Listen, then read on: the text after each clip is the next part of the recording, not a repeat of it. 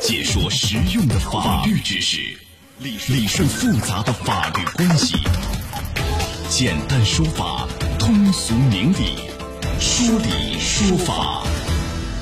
好，接下来进入到高爽说法的说理说法，我是主持人高爽，继续在直播室向您问好。呃，六月二十四号晚上，上海杨浦区一个小区内，一名六十一岁阿姨在坐电梯的时候，双腿呢被夹断。在这个电梯啊，就是还在运行当中，腿呢还在外面啊。阿姨呢是从六楼被拖到九楼半。那目前呢，这个阿姨仍然是在重症监护室抢救。那这事儿到底是谁的责任？哎，找谁来追责呢？今天我们来讲一讲。邀请到的嘉宾是北京市君泽君南京律师事务所安丽律师。安律师您好，主持人好，听众朋友大家好，欢迎您做客节目。呃，这个出事儿的电梯已经是用了将近三十年，由于这个公共视频探头啊正在保养维修，所以呢没有拍摄到事发的整个过程，只能是根据受伤的这个王阿姨的描述来还原。那么据王阿姨的妹妹转述，就事发当天呢，这个王阿姨带着两包垃圾从十六楼先是下到六楼，把垃圾呢暂时留在电梯后，哎，她就去了六楼的朋友家。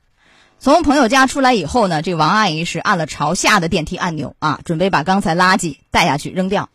然而这次电梯门打开以后呢，轿厢的高度竟然高出了地面，王阿姨一时不察就被绊倒了。王阿姨呢还没来得及站起来，这个电梯就先动了，而且没有按照她的需求是往下，反而是在门没有关上的情况往上升。那王阿姨在惊慌当中转了一个身啊，双脚依旧被卡在缝隙当中。那就这样呢。王阿姨从六楼被强行拖拽到九楼半，这个王阿姨的右脚掌是严重被挤压啊，脚掌骨头外露啊，皮肉是严重的外翻，双膝盖的这个皮肉严重外翻，骨头外露，就是否能保住双腿还不确定。那么这个事儿到底是谁的责任？是电梯的厂家啊？是电梯的这个质量问题，还是说维保单位的问题，或者说物业有没有问题？这个，因为现在这个事故原因不能确定，但肯定是电梯故障。那么这个事儿现在要怎么办？要鉴定事故原因吗？还是怎么处理？在电梯的这一个这个整个的这个呃使用的流程过程中呢，它主要有这么几种不同的主体，呃，一种呢是这个电梯的生产者，还有电梯的经营者，另外就是电梯的使用者，可能还包括第三人。那在这个案子中间呢，其实有责任的呢，可能有这么几种啊，一个呢就是这个电梯的管理员，厂家啊，管理员。对，在本案中可能就是物业公司了。这个物业公司呢，它应当是要有一定的安全保障的义务。如果它没有尽到安全保障义务的话，是要承担责任。那第二个呢，就是电梯的生产厂家和销售者，他们要承担相应的责任。呃，那现在是谁的责任？就是说，这首先要查明是电梯是哪儿是坏了，是有质量问题，还是说你维修不当，或者是怎样后期这个保养不当？因为这个电梯用了将近三十年，我想问一下，电梯的使用年限啊？法律有没有规定？咱先从这一点来确定一下，因为这个事故原因现在还在调查当中。呃，是的，我们国家电梯安全管理条例呢，对电梯的使用年限是有规定的。电梯使用达到十五年的这种老旧的电梯呢，要增加它的这个维护保养的次数和项目。对于那种呃常见的 事故频率比较高的呃这种电梯呢，电梯的使用单位啊，也就是呃物业公司或者其他的使用单位，要委托有资质的这种。检测组织进行呃技术评定，并且根据这个技术评定来对电梯是进行维修呢，还是更新呢，还是改造呢，或者就是直接报废啊，就要根据这个评定的结果来看啊，就是要经过评定，没有说一个准确的年限，二十年、三十年还是更长就不可以使用。对，这个没有说法。是否影响正常使用为原则。呃，作为王阿姨，她要主张赔偿，因为你看物业说了。这个经理说的，这事发前刚刚做过这个电梯的保养，是否这样子物业就可以不用担责？其实也不能啊。那王阿姨维权的方法是把物业告了，还是我连带着，比如说把生产的电梯的厂家啊，您说的电梯保养的单位、销售的部门，因为这个也是三十将近三十年老电梯了，能把这些单位一起都告了吗？还是怎样找这个主体来维权？比如说我就告一个物业，物业完了可以追偿嘛，是吧？查下来是你。电梯的质量问题，还是说保养的问题，然后再可以追偿，采用什么样的方案来维权是比较好的？我们说，对于业主来说呢，他其实一般情况下，很难分清楚电梯的故障原因，所以很多情况下都是业主或者是受害者先来起诉物业公司。如果物业公司呢能够举证证明自己的安全保障义务到位，呃，物业公司就免责。免责的话呢，那就可以再追究厂家的责任。那我们说这样一来，对于业主来说就是非常麻烦的了。所以说，可能事先呢，业主要做一个预判，就是从他的角度来判断物业公司首先有没有尽到安全保障的义务。那怎么样去判断呢？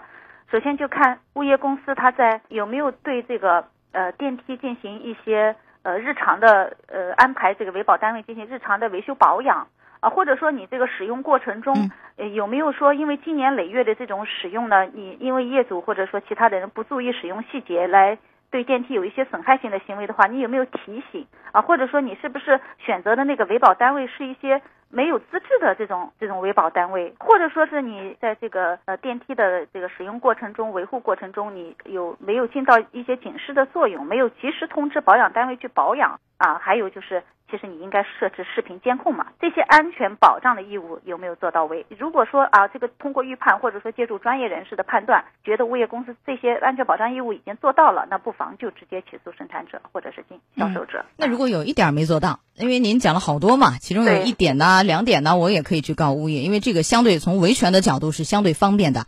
然后如果告赢以后，可以由这个物业公司可以甚至是追偿都没有问题。对吧？对啊，但是从目前来看，你看刚才我讲了，物业说了，呃，刚刚才进行一个保养检查，这是一项啊，呃，似乎是有保养的。还有呢，有居民就反映说，曾经遇到过电梯故障，有这个骤停、骤降啊、骤升的情况，还有人被关在里面的经历，很吓人。说这电梯晃啊晃的，不敢坐等等，就这些还能不能判断说物业方面在管理啊、维护有不到位？从这几点就已有的报道来看，能不能就做一个判断？嗯目前感觉物业公司的这个安全保障义务还是很欠缺的，呃，因为现有的资料就是只有一个说啊，我才做过保养，其他的好像就没有了。对于保养机构的选择，是才做过，那你有没有按期做都是问题。还有就这种老电梯，三十年的电梯。你有没有去评估一下技术评定？嗯，对，这都是问题。好的，这是后续这个王阿姨维权的方法。来，这个案例给大家很多的这个，就是说唏嘘的同时啊，应该说，因为近些年来这个电梯安全事故也是层出不穷，提醒我们要掌握好电梯自救方法。咱们提几点给大家讲一讲这个注意防范的一些方法。你比如说，有一些呃行为是暗藏危险的，反复按那个开关按钮，就很多人很着急。这个嫌电梯关门呐，开门太慢，不停的按，这个其实是非常危险的。还有电梯超时啊，开门等人，腿那么一叉是吧？等着，这也危险。包括运送一些什么啊，装垃圾、扔杂物，可能会掉进去啊。搬运这个家具、建材很重的时候，撞击到电梯。这个超载强行挤入等等都是有可能有危险的。那如果说电梯突然停止怎么办呢？或者说这个当电梯急速下坠，怎样保护自己？来，您能不能也给大家做几点提示？呃，电梯它最危险的一个就是做的好好的，突然它就停了。那这个时候我们应该怎么办？我们说第一个我们想到的就是电梯里面的那个警铃啊，还有一一般都有对讲机、警铃、电话这些可以与管理人直接联系的这些设备。那就赶快就按下去寻求外援。嗯，它电梯里面如果说这个不灵了是吧？无法对讲，它还有一个电话，我记得也会标在上面。如果实在都没有，用手机打这个幺零。如果还没有信号，可以。如果一切信号都没有，那你怎么办？采用什么样的姿势？有说法吗？如果说这些报警都没有效果的话，那么我们可以去拍打那个电梯门，啊，或者说我们。进行呼救，但是注意一定不要说你长时间的一直在呼救，那这样可能会对你的身体体力消耗很大，体力对消耗很大。你间歇性的呃进行呼救或者拍打电梯门，然后呢，你最好就是靠在墙壁上。这个其实有的电梯做的很好，它就会在那个上面电梯的门上写上这些这些防范的方法。你靠在后背靠在墙壁上，不停的这个调整呼吸，然后半蹲这样的状态。对。对，都可以。切记不要有过激行为，乱蹦乱跳啊，或者是强行扒那个门，是非常非常危险的啊。对对对。呃，当电梯急速下坠，要把所有的按钮一起按上，这个大家应该说都知道，都知道。对。呃，采用一些姿势，比如说整个背部和头部紧贴电梯的那个内内墙内壁，成一个直线。呃，如果有扶手，最好紧握把手；如果没有，啊，这个用手抱着脖颈。避免脖子受伤，膝盖呢呈一个弯曲的姿势，然后脚尖儿着地，脚跟儿呢要提起来，以减轻冲力等等，要学会保护好自己。当然，有些情况就不要坐电梯了，比如说电梯发生异响。电梯轿厢，这个地板和楼层不平，有些高低差，或者是雷雨天，因为可能会有这个啊雷电雷击的问题，啊要满员了，电梯也不要坐。遇到火灾一定不要坐电梯。此外，从法律角度方面还有提示没有？这个案件你像，呃，这个后果是非常严重的，还有没有从法律方面的建议，安律师？呃，从法律方面，我们说，因为我看这个案例上写的，已经这个业主就发生过很多很多问题了啊，所以说遇到这种问题，如果有业委会的话啊，也更好。业主或者业委会一定要向这个物业公司提出来这些情况，因为物业公司他不一定时时刻刻能追踪到这些情况。那么一旦业主发现，一定要赶快向物业公司去进行反映，然后督促物业公司，物业公司能解决的，物业公司解决，解决不了的，维保单位解决，维保单位解决不了的，厂家解决。好的，就是一定要有这个这样的一个一个措施。好，来到这儿结束我们的说理说法，我们稍事休息一下，进广告，时间不长，马上就回来，我们稍后见。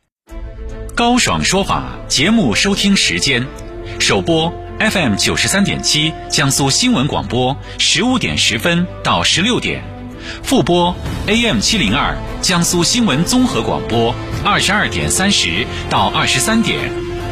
想咨询法律问题和主持人高爽互动，请下载大蓝鲸 APP 到高爽的朋友圈。节目微信公众号“高爽说法”，网络收听方式：江苏广播网三 W 点 VOJS 点 CN。智能手机下载大蓝鲸 APP 或蜻蜓、喜马拉雅等，搜索“高爽说法”，可随时收听。